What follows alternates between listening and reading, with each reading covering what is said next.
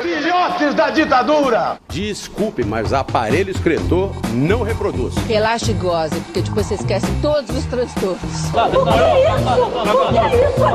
Pelotas é a cidade polo, né? Exportadora de viado. Vai queimar tua rosquita quando tu bem entender, porra! Meu nome é Neira 56.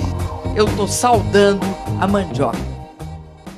Fala galera, esse é o Café Preto, por favor seu jornal semanal que tem a missão de informar sobre os principais fatos políticos e econômicos da nossa terra Tupiniquim e como isso vai impactar na sua vida real. Eu sou Glauber Rocha e aqui na bancada tem o meu grande amigo Dilson. Diga lá, Dilson. Ei, Glauber. Hoje eu sou um homem triste. Eu fiquei sabendo que o Café Preto não vai ter representante no Catar por conta de um calendário, Poxa, um regulamento cara. tóxico, bizarro de uma universidade aí que eu não posso citar o nome para não ter processo contra a minha pessoa. Mas eu estou triste. Eu já estava mandando fazer a bandeira do café para estar tá lá quando o Flamengo brocar o Liga. eu também estou triste, cara, que o café não vai estar tá mais lá. É um momento de muita infelicidade. Meu coração chora meu coração chora por causa dessa notícia. Dia da caça, outro do caçador na edição. Mas tudo bem. É, tem dia que, é, às vezes na vida a gente fica triste, outro dia a gente fica humilhado. É, faz parte assim mesmo. E aí, tivemos muitos agradecimentos na edição. A galera curtindo aí a volta do café. Tivemos muitos recados aí. Ficamos muito felizes, felizes com o report da galera, a galera falando muito. E vamos ler um pouquinho dos recados aqui, né? Vimos aí uma presença internacional. É, o Daniel Cavalcante, direto de Toronto, no Canadá, mandando um abraço, dizendo que o café é a melhor forma dele se informar da política internacional, né? Não é um engraçaralho ele, né? Eu, estou aqui em Toronto, no Canadá. Sou vendo neve, fazendo report de tempo, que todo mundo que vai para país frio é assim, né? Ficar botando todo dia a temperatura, como se fosse algo, meu Deus. Brincadeira, velho. Um abraço, meu brother. Obrigado aí pela audiência. Também o, o Matheus Oliveira aí na edição, mandando um abraço também. E que disse que quer ver o circo pegar fogo, né? Se pegar mais fogo do que tá acontecendo no Brasil aí, vai ficar difícil, hein? Vai queimar o rei da Amazônia, sobrou. e nem vai ser o Leonardo DiCaprio. É, o Lucas Souza pediu para que a gente falasse mais sobre o Vitória. Eu vou falar aqui, ó, Lucas, eu compartilho do sentimento, nós somos torcedores rubro-negros do Vitória. O problema é que se eu ficar falando do Vitória aqui, eu vou ficar em depressão, velho. Eu vou ficar triste, entendeu? Eu não tenho condição de ficar falando do Vitória. Eu vou falar de outra coisa, sabe? um abraço. O Jonas Souza também disse que passou da hora da gente voltar e que estava cansado de ouvir os, os, programas antigos. Pois bem, agora vai ter programa todos, toda semana, vai ter mais de um programa. A gente vai fazer um programa por dia, a gente vai ter 32 programas por mês, a gente vai ser, um, vai ser uma loucura. O Sol é político, né? Ele pode estar falando isso aí, que ele tem o foro privilegiado para mentir, hein? Vote em mim, vote em mim. Brincadeira, galera. Vamos e, postar aí. Toda semana vai ter aí. Vamos... E teve o, o, o Fábio Braga que fez um elogio, eu acho que é um elogio, porque comparou o Glauber ao nosso ilustre Jurandir Filho do Rapadura Cash. Diz que Glauber falando. O, isso, o, Fábio é meu amigo. Na verdade, todos esses a gente conhece, né? Mas o, o, Fábio é meu amigo de longa data. Ele falou que ele ouvindo o programa, ele se sente muito louco. Porque ele fala, velho, é Dilson conversando com o Júnior de Filho. que coisa maluca. Que isso, cara, que, que honra, hein? Que honra ser o grande Jurandir do, do Rapadura Cash. Não chega a tanto, mas um dia a gente chega lá. Valeu, galera, pelos agradecimentos. Podem mandar aí mensagem que vocês quiserem, que a gente vai ler nessa bagaça aqui. Hoje, as pautas aí, como o Matheus Oliveira queria, estão pegando fogo, né? Só, só coisa boa. Hoje teve só coisa boa. Só coisa leve, da família, fazer bonitinho, fazer limpinho, fazer família. Tem questão da justiça suspendendo o presidente da Fundação Palmares, que a gente falou no último programa. Teve Brasil perdendo investimento, conta da Amazônia, teve a questão lá de Paraisópolis e muitas outras coisas interessantes aí nesta terrinha. Vamos começar logo com essa daí, né, edição que a gente falou a respeito dele no programa passado e não se passou nenhuma semana. É. A, justiça, a justiça acabou suspendendo aí o presidente nomeado pelo governo para a Fundação Palmares, né, o Sérgio Camargo, que é aquele cara que comentou que o racismo no Brasil é Nutella. né? E que racismo real só existe nos Estados Unidos. É, o Sérgio Camargo, na verdade, a justiça não, não suspendeu ele como presidente. Ele é, era uma nomeação, mas ele não tinha ainda tomado posse. Ah, o que a justiça suspendeu foi a nomeação do cara. Eu achei excelente. O cara relativizou o racismo, como a gente falou na, na, no programa passado, né? Quem ouviu o programa passado já está por dentro disso e que agora o próprio governo soltou uma nota de repúdio falando sobre isso, mas que a justiça suspendeu justamente é, é, com o argumento que era incompatível a, a postura dele como cidadão e como é, homem público em referente ao tema que era justamente ligado a, ao cargo que ele estava sendo nomeado. Edilson, eu fui tentar entender como é que hoje funciona a Funarte, cara, e tá uma loucura dentro desse Ministério do Turismo que hoje não só a Funarte, mas as outras fundações de amparo à cultura, para você ter noção, os ouvintes também, como se não tivesse aí essa polêmica, né? Toda do presidente da. o indicado para a presidência da Fundação Palmares, o ministro do Turismo, que hoje a pasta, a Secretaria de Cultura está dentro do Ministério de Turismo, que é o, o famoso ministro do Laranjal do PSL. É... Tem um título que ele tem, né? Ele conquistou esse título, pô. É melhor do que o, aqueles títulos de cidadão, né? Que a pessoa recebe cidadão, é. cidadão. Eu quero um título. Eu não quero ser conde, não quero ser. Eu não quero ser barão, eu quero ser ministro do Laranjal.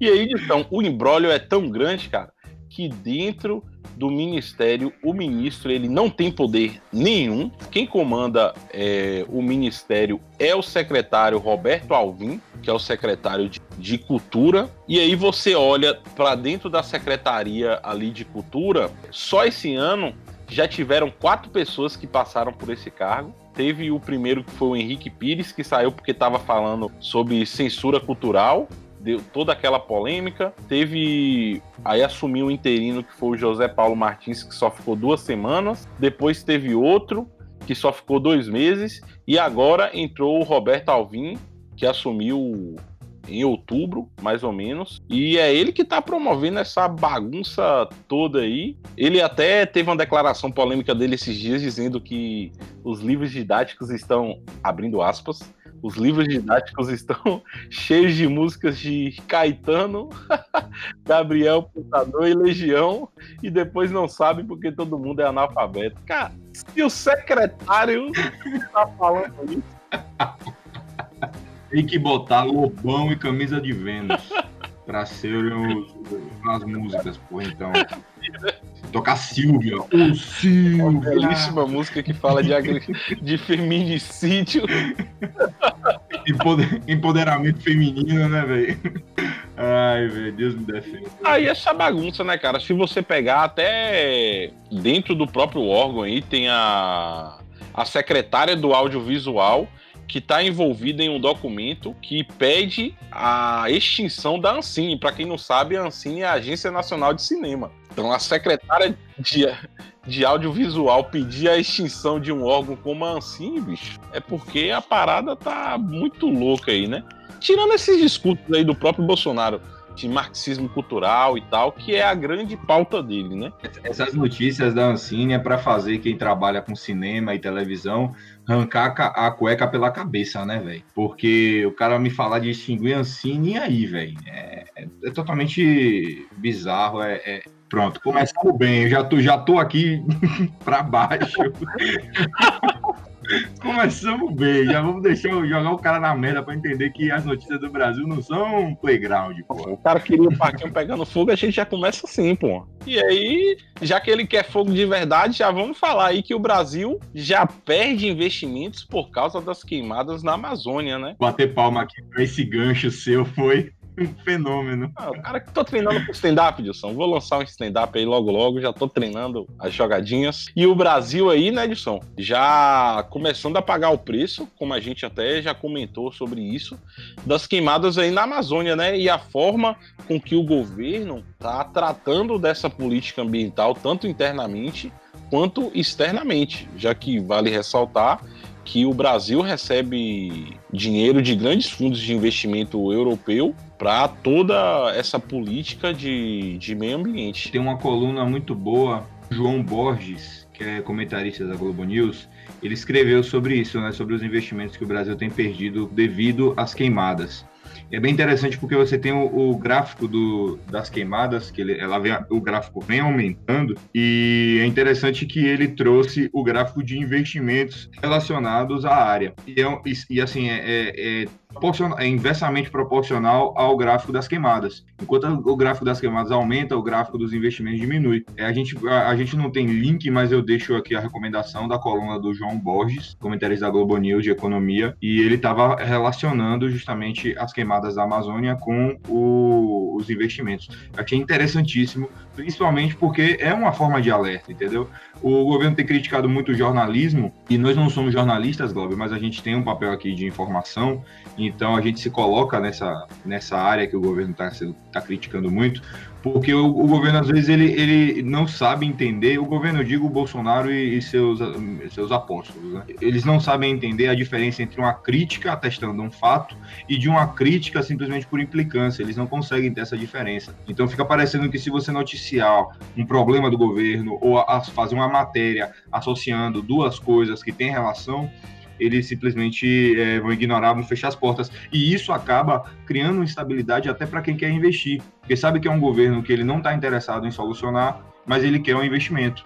E o cara que quer investir, na verdade, ele sabe que as duas coisas estão relacionadas. E tem também, né, Jusão, uma preocupação com as incertezas que a América Latina está proporcionando ao longo dessas, desses últimos meses.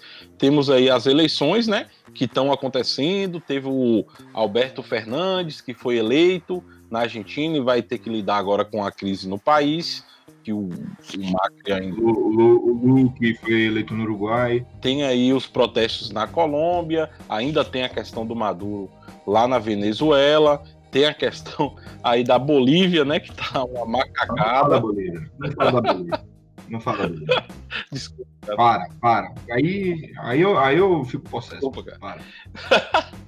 Mas, querendo ou não, toda essa relação aí de conflito da América Latina influencia negativamente o fomento a investimentos em nosso país, né? Que também é uma pauta do Ministério da Economia, essa questão de abrir fronteiras para fazer parceria com diversos países. Mas a gente tem que esperar para ver aí o que, que vai acontecer dessa política aí de investimentos e parcerias internacionais que o Brasil pretende realizar. Um grupo de investimento, quando ele quer trazer para um país investimento, na verdade ele vai tentar fazer isso em toda a região. Ele não vai fazer isso só em um país ou em uma área específica. Então, quando vem um grupo da China, eles vão atacar a América do Sul toda, se for possível. Eles já não vão, eles não querem perder tempo que estão em um país e depois de dois anos vão atacar outro. Se eles puderem fazer isso, e atacar no bom sentido, mas se eles puderem fazer isso, eles vão fazer em todos os possíveis. Então, quando você tem estabilidade em todos os países da América do Sul, aí vamos supor só, vamos supor, o Brasil não é o caso, mas vamos supor que o Brasil estivesse bem. Ainda assim, frearia o investimento para o Brasil porque ele pensa, olha, eu vou esperar um pouco para estabilizar nos outros países, aí eu ataco o Brasil e todos esses países, entendeu? E ainda mais porque a gente, a gente tem um ministro do meio ambiente que não consegue resolver nenhum tipo de diálogo internamente com as bases que ele deveria, né? É, o Ricardo Salles não deve fazer nem a feira de casa, deve ser a esposa dele que faz. não, aquele cara você pede, você dá uma lista de compras para ele, você toma um, toma um dinheiro, toma a lista de compra, você vai fazer, toma o endereço do lugar. Ele vai no lugar errado, ele compra todos os produtos errados e ainda deixa fiado lá para você pagar depois. Pra que essa revolta, meu jovem? Que isso? você fica pagando então você tá puto com ele também. Não, sou, sou, sou centrão, pô. Eu, eu tô adotando o centrão na minha vida. Agora a gente vai para um tema que tá sendo noticiado na semana toda aí pelos jornais e que realmente deve a devida atenção, que foi o caso de Paraisópolis, né? Que tá ainda se desenrolando. Resumidamente, estava ocorrendo um baile funk no final de semana e através de uma ação policial, que a gente não sabe ainda o porquê e como tudo isso realmente aconteceu, infelizmente tiveram nove mortos e 12 pessoas ficaram feridas, entre diversas outras que sofreram, infelizmente, truculência policiais. Esse caso de Paraisópolis, como a gente até já concluiu, cabe a gente fazer um programa só sobre isso, só sobre as cinzas de Paraisópolis, o que sobrou e discutir até sobre a ação da Polícia Militar e como uma reforma da Polícia Militar é necessária, não só as reformas tributárias, da Previdência, mas sim uma reforma dessa parte é necessária. E o que aconteceu lá foi uma ação da Polícia Militar por causa de um baile funk que, como você disse, resultou em nove mortos. É até difícil a gente co colocar em comentários em relação a, a esse caso, porque eu me sinto até negligente com todos os outros casos que acontecem semanalmente no Brasil, sabe? Aconteceu em Paraisópolis, chocou todas as pessoas, porque foram, foram pessoas que estavam numa festa, é, uma festa pode ser sertanejo, pode ser de rock and roll, pode ser de funk, é uma festa. São pessoas ali e que foram brutalmente assassinadas, tem adolescentes assim, adolescentes realmente que estavam seguindo a vida, estavam tentando estudar, crianças de 14 anos, 15, 16, tem de 20. A lista das pessoas aqui, mas resultou em protestos, protestos com muitas pessoas que pararam a parte até de da, da, da moradores da Zona Sul, que pedindo justiça, e parte deles até é, seguiam a caminhada até a Avenida Giovanni Gronti, lá em São Paulo. Então, eu acho que a gente, a gente pode, pode fazer um especial, um programa especial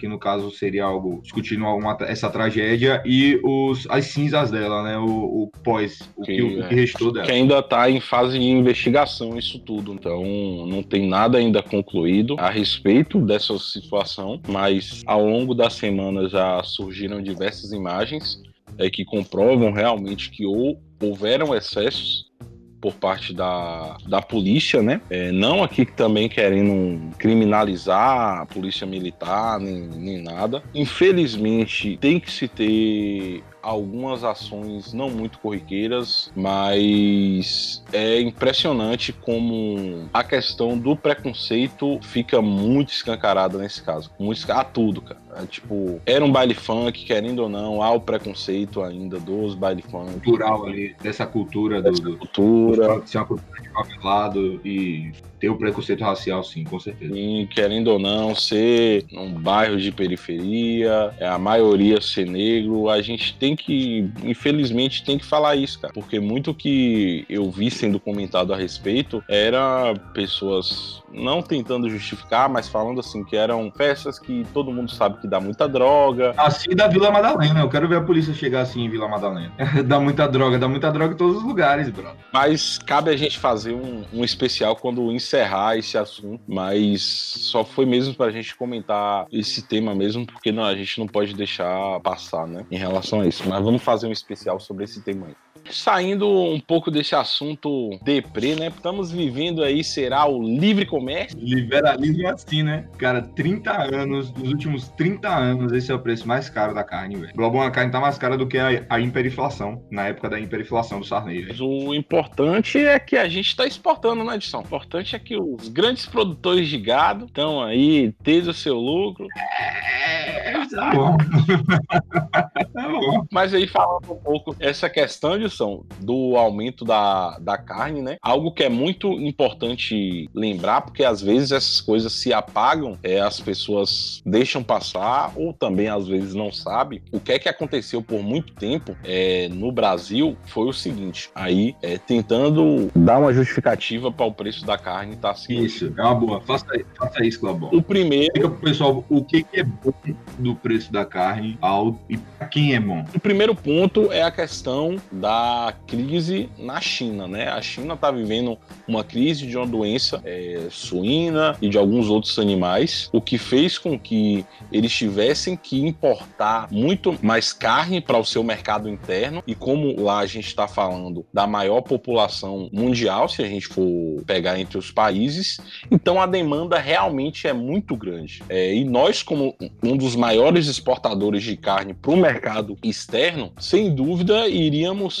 é, ser os primeiros a serem consultados em relação a essa compra. É o primeiro ponto. Lembrando que esse tipo de compra é sempre feito anexado no valor do dólar, porque é o valor de, da, da moeda global. Então, quando se compra a carne, a China está comprando a carne do Brasil, ela está comprando em dólar. Ela bota o preço lá do dólar. E como o real ele está extremamente desvalorizado, isso em teoria é bom para o Brasil, porque o preço, o nosso preço se torna competitivo em relação ao preço do mercado para quem está exportando. E outro ponto também que a gente tem que colocar aqui sobre perspectiva é o que aconteceu no Brasil nesse mercado especificadamente de carne suína bovina. Todo mundo já sabe, é evidente que nós temos aí três grandes frigoríficos no Brasil, que é JBS, Marfi, Marfrig e a BR, né? E aí o que é que acontece, cara? Durante muito tempo, por conta dos incentivos que a JBS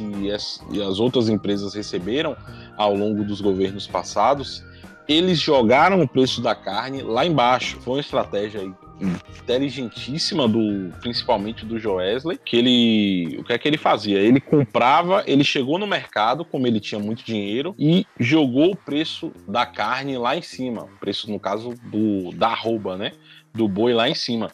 Então ele conseguiu matar todos os compradores locais, que eram menores que ele, que não tinham condição de pagar. E aí, depois que ele tinha dominado todo o mercado, esses grandes frigoríficos tinham dominado todo o mercado, eles colocaram o preço que eles queriam, porque eles estavam sendo agora os maiores compradores. Então, o Brasil passou por um período é, onde realmente aí os produtores, né, ficou na mão dos frigoríficos. E aí, o que é que acontece agora? Há um desincentivo por parte do governo, né, aí falando especificadamente do BNDES, para essas empresas, começa-se a se restabelecer um mercado regional mais forte de compra, e aí quando você alia com o ponto que está tendo uma crise externa, só tende a subir, cara a carne agora. E com certeza vai continuar subindo por um bom período até esse ponto da China se resolver, né? Porque senão. Mas também o Brasil tem que começar a pensar em como ele vai frear essa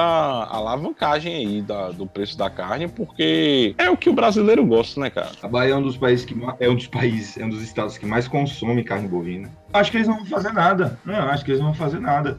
O, é interessante para quem está exportando esse preço da carne alto.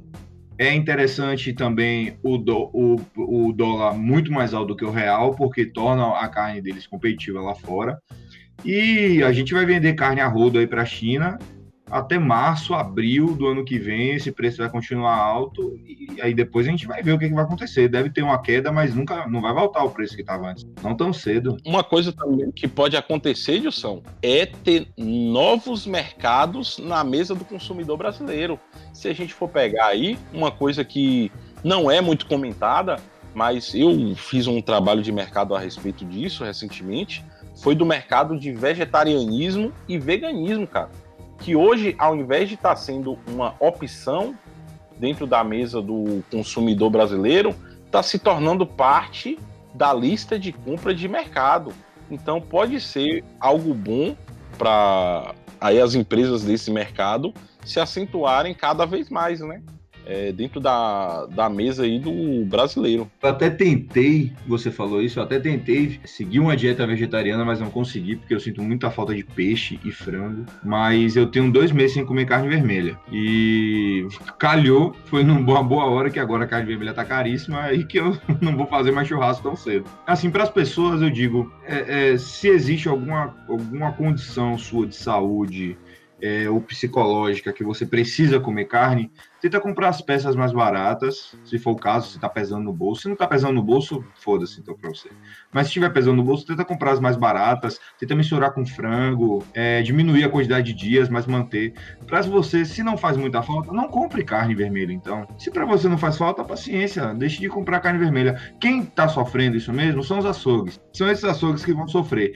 No caso, você parar de comer carne como um protesto para o preço da carne, não adianta nada porque só os açougues que vão sofrer disso não é em si o mercado regulador que vai sofrer, porque o mercado regulador está vendendo para a China, está enchendo o bolso de dinheiro. Vamos ver o que é que vai seguir. E tomara que o governo não faça nenhum intervencionismo estatal, hein? Vamos ver se esse governo liberal é realmente liberal agora, hein? Vamos ver. Meter... É, aí você que falou isso, se eles meterem o dedo e intervirem, bicho, não vai ser por parte do Guedes, não.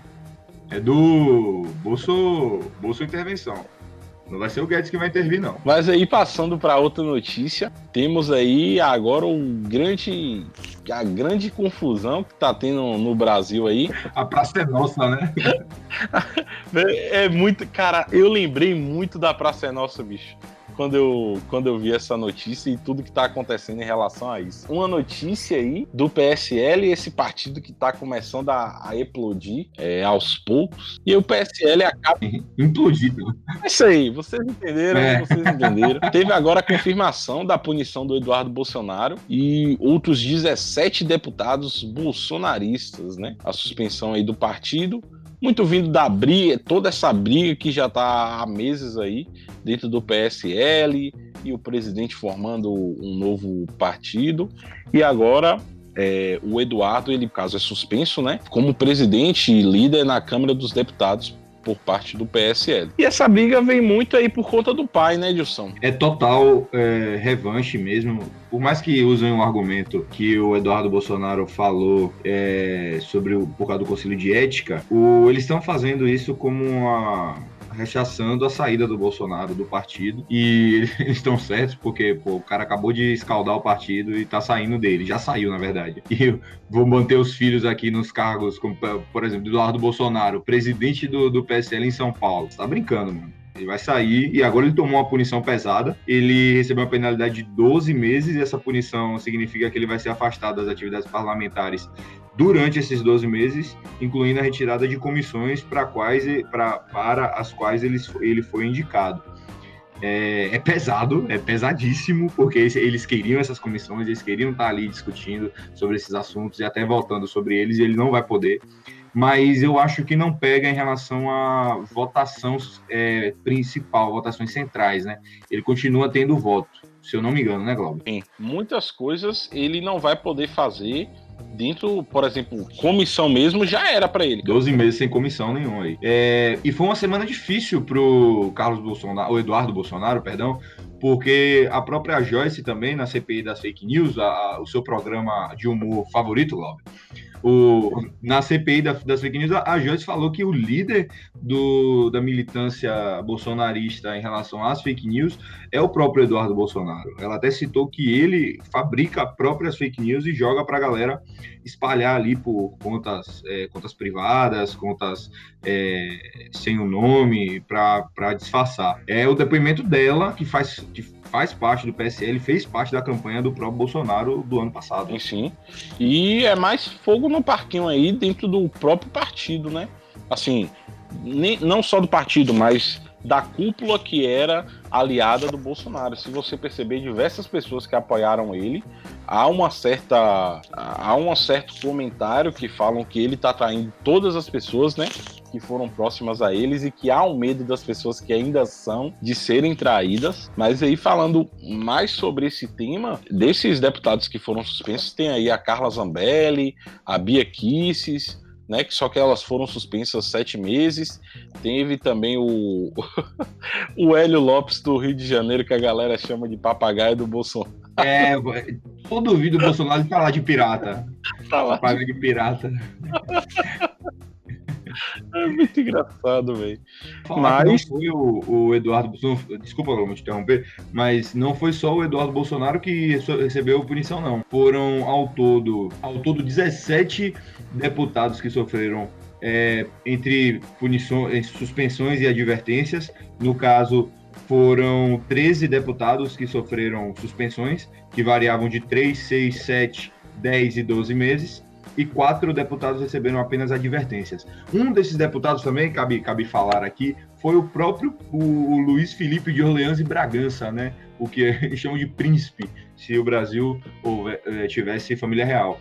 Ele sofreu uma suspensão por três meses. Todos esses bolsonaristas, claramente o PSL aí é, marcando quem não está com eles e quem está com o Bolsonaro. E ele só e, e, aí as pessoas podem se perguntar, até na matéria da Folha está falando aqui, por que, que esses deputados não saem do PSL? Porque na verdade você, você só pode sair do partido em, em raras exceções. E o, o, somente senadores, prefeitos, governadores e, pre, e, o presidente pode sair do partido ah, quando, quando decide. Se o deputado resolve sair do partido, ele perde o mandato. Disse que esse, esse, esse, pessoal vai ficar aí no PSL até 2022 e aí eles vão pedir perdão para alguém lá dentro ou vão para outro partido para tentar a reeleição. É, agora é o partido do presidente, né? Quando for formado, é, eu acho que só ano que vem, mas mesmo, não, mesmo assim não consegue disputar as eleições do ano que vem. Mas. Não consegue, não? Já, tá, já bateu o martelo disso? Eu tô até por fora. Já adiantaram que não vão conseguir até. que tem que conseguir até março, se eu não me engano, é, as assinaturas mas eles já adiantaram, falaram que não vão disputar. Ele não consegue botar, não consegue botar pra prefeitura? Vamos ver quem ele vai. O Bolsonaro vai se fuder nessa aí, né? Rapaz, ok. Ok. É, ele tem que fazer apoios regionais. Mas aí. Ele vai apoiar, né? Ah, ele vai fazer apoios regionais. Que é o que também o Bivar queria, ver quem realmente quer ficar e quem quer sair para decidir a questão do PSL.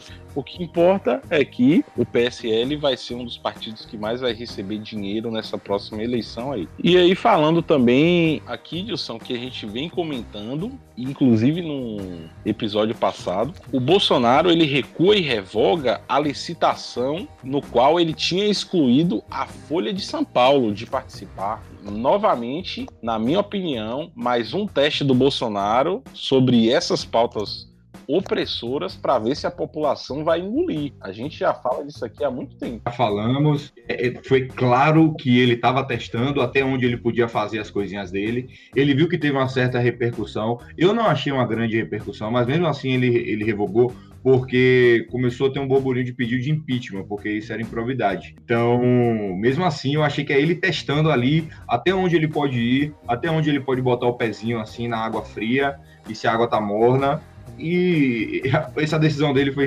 extremamente opressora, retirar a Folha de São Paulo. E eu vou ser sincero, ele recuou. Eu até queria que ele não recuasse, só para ver até onde isso ia dar. Mas meu medo era que não desse nada mesmo. Cara, é um absurdo isso aí, porque mostra o quanto o Bolsonaro ainda é um estatista e o que ele tanto criticava o Lula, na época da campanha, de terem seus amigos, né, seus campeões nacionais e oprimir as pessoas que não o apoiavam. O Bolsonaro é tá sendo a mesma pessoa. Igualzinho. Ele é um amiguinho, ele deu entrevista para SBT, para Record, não deu entrevista para Globo até hoje. O Crivella, emocionadíssimo, já cortou relações com a Globo, disse que não vai ler mais Globo, não vai mais dar entrevistas para Globo, papapá. Provavelmente ele não deve ir no, no debate, só se ele tiver muito mal ele vai ter que ir, mas ele não deve ir no debate da Globo, na prefeitura, do candidato à prefeitura do ano que vem. E a decisão que, que o, o governo teve foi na sexta-feira, foi publicada no Diário Oficial da, da União.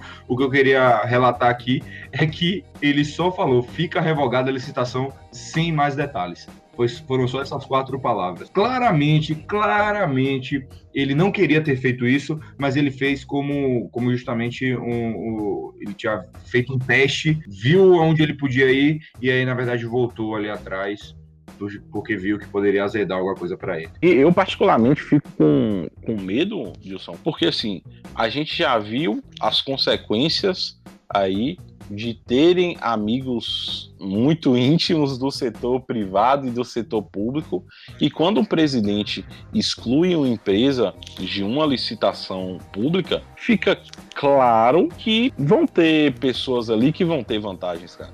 Essa é a mensagem, infelizmente é a mensagem que Os amigos do rei, né? Aquela frase, vai ter os amigos do rei, os amigos do Alexandre, e eles vão se misturar de, vir, é, o, vira e mexe. Felizmente é essa mensagem que ele passa, cara. A gente vai agora para a política externa, né? Temos aí o, o, Trump, o grande amigo do Bolsonaro, revolta. Externa e interna, né, Globo? É, externa e interna também, que tem um impacto.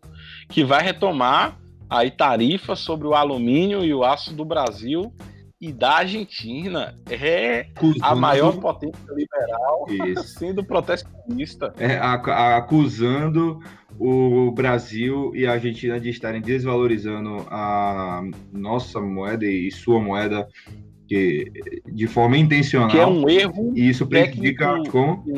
É um erro técnico inaceitável para o Trump, mas a gente sabe que é por conta de política, né? Isso, não, ele só tá fazendo isso porque todo mundo sabe que ele vai, ele já, já, começou, já começou, na verdade, a corrida presidencial nos Estados Unidos, né, com a, as, as primárias, as prévias do partido.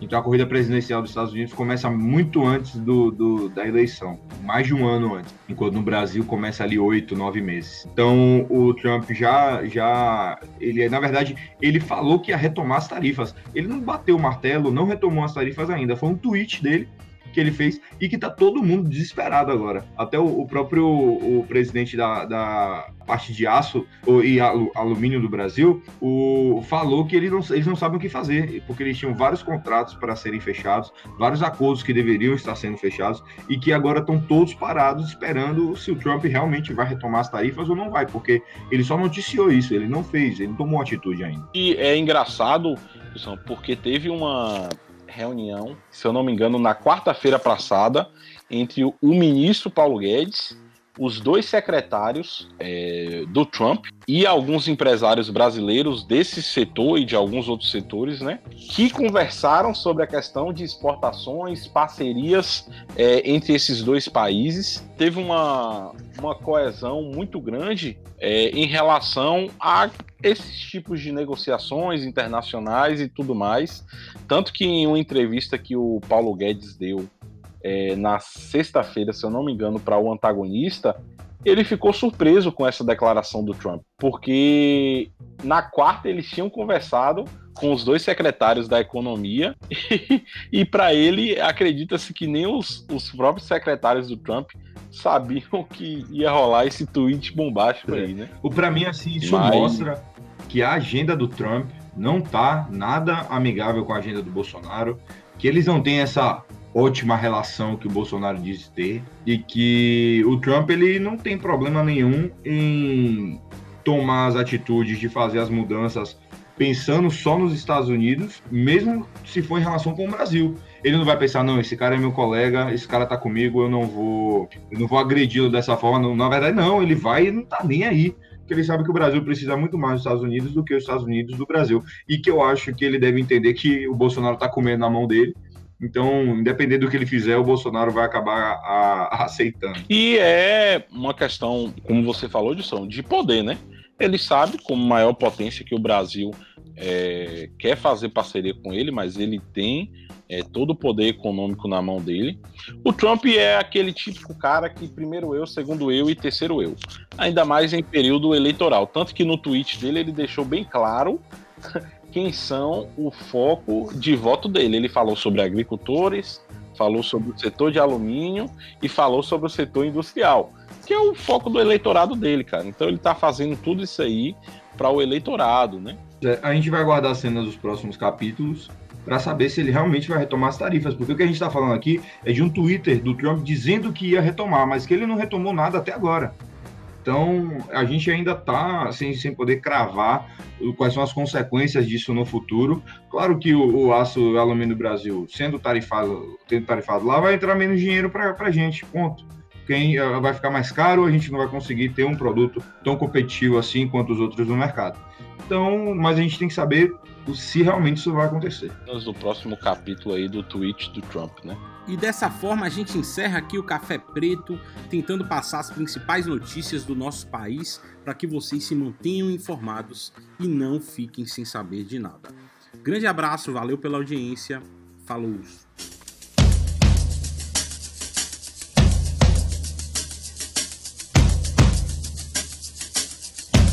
Não adianta olhar pro céu com muita fé e pouca luta. Levanta aí que você tem muito protesto pra fazer, muita greve. Você pode, você deve, pode crer. Não adianta olhar pro chão, virar a cara pra não ver. Se liga aí que te botaram numa cruz só porque Jesus sofreu. Não quer dizer que você tenha que sofrer. Até quando você vai ficar usando rédea, rindo da própria tragédia?